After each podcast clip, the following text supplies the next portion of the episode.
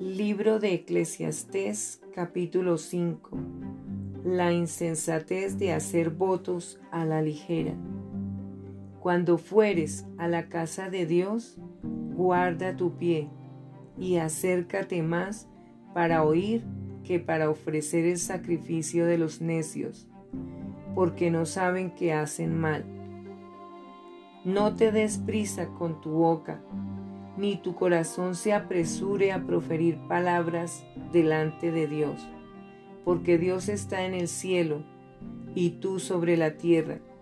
Por tanto, sean pocas tus palabras, porque de la mucha ocupación viene el sueño, y de la multitud de las palabras la voz del necio. Cuando a Dios haces promesa, no tardes en cumplirla, porque Él no se complace en los insensatos. Cumple lo que prometes.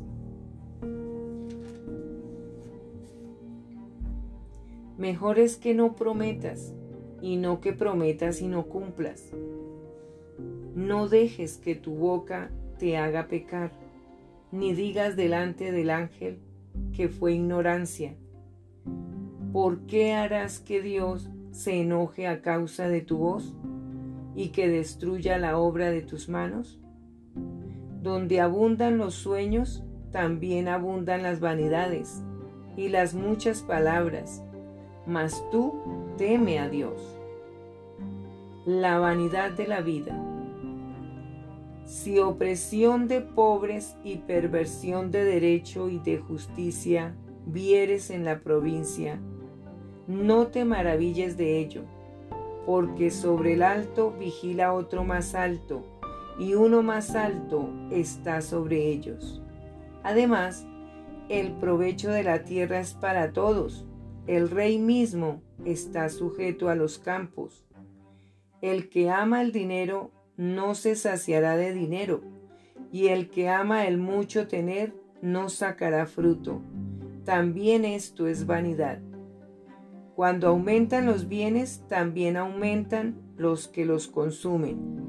¿Qué bien pues tendrá su dueño sino verlos con sus ojos? Dulce es el sueño del trabajador, coma mucho, coma poco, pero al rico no le deja dormir la abundancia. Hay un mal doloroso que he visto debajo del sol las riquezas guardadas por sus dueños para su mal, las cuales se pierden en malas ocupaciones, y a los hijos que engendraron nada les queda en la mano. Como salió del vientre de su madre, desnudo, así vuelve, yéndose tal como vino, y nada tiene de su trabajo para llevar en su mano. Este también es un gran mal que como vino, así haya de volver. ¿Y de qué le aprovechó trabajar en vano? Además de esto, todos los días de su vida comerá en tinieblas, con mucho afán y dolor y miseria. He aquí pues el bien que yo he visto, que lo bueno es comer y beber y gozar uno del bien de todo su trabajo, con que se fatiga debajo del sol, todos los días de su vida que Dios le ha dado, porque esta es su parte.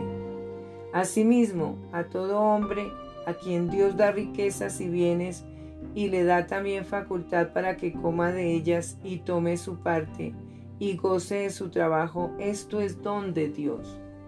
Porque no se acordará mucho de los días de su vida, pues Dios le llenará de alegría el corazón.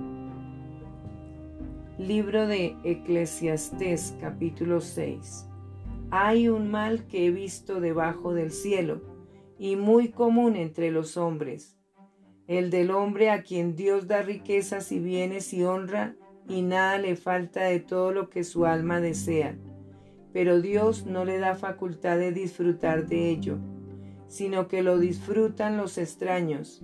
Esto es vanidad y mal doloroso aunque el hombre engendrare cien hijos y viviere muchos años y los días de su edad fueren numerosos, si su alma no se sació del bien y también careció de sepultura, yo digo, que un abortivo es mejor que él, porque éste en vano viene y a las tinieblas va, y con tinieblas su nombre es cubierto. Además, no ha visto el sol ni lo ha conocido, más reposo tiene éste que aquel, porque si aquel viviere mil años, dos veces sin gustar del bien, ¿no van todos al mismo lugar? Todo el trabajo del hombre es para su boca, y con todo eso su deseo no se sacia. Porque, ¿qué más tiene el sabio que el necio? ¿Qué más tiene el pobre que supo caminar entre los vivos? Más vale vista de ojos que deseo que pasan, y también esto es vanidad y aflicción de espíritu.